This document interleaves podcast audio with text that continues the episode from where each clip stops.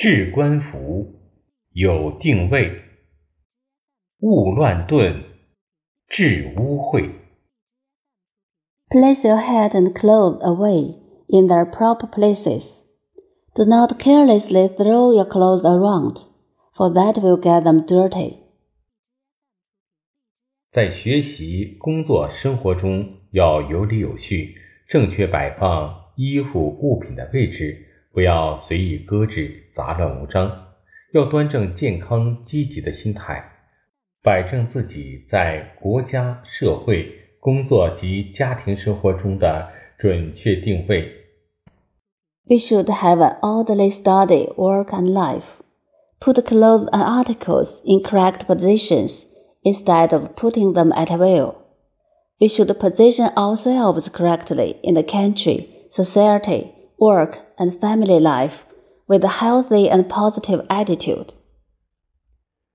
学生的定位是努力学习，医生的定位是救死扶伤，法官的定位是秉公办案，教师的定位是教书育人。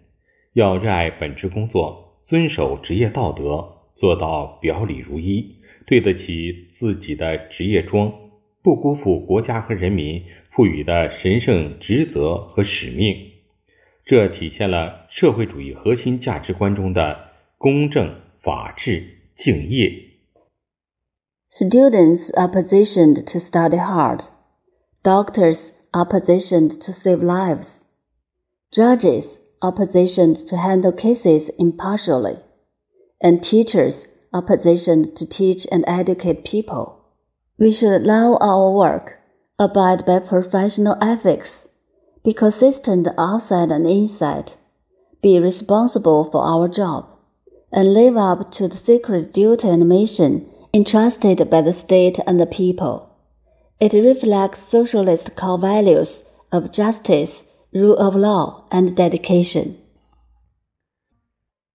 勿乱顿，治污秽。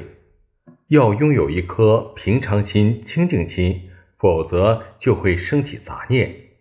人生观、价值观、世界观模糊，将失去道德标准，会产生烦恼、疾病、痛苦，迷失善良本性，做出错误事情，甚至走向犯罪。一定严格要求自己做到治官服，有定位，勿乱顿，治污秽，成为传播正能量的人。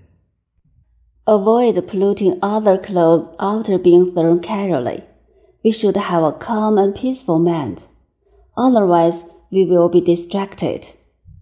Ambiguous outlook on life, values, and world outlook will lead to loss of moral standards, troubles, diseases, pains, loss of good nature, mistakes, and even crimes. We must strictly demand ourselves to be the hat and clothes taken off should be placed in a fixed place to avoid polluting other clothes after being thrown casually and become persons spreading positive energy.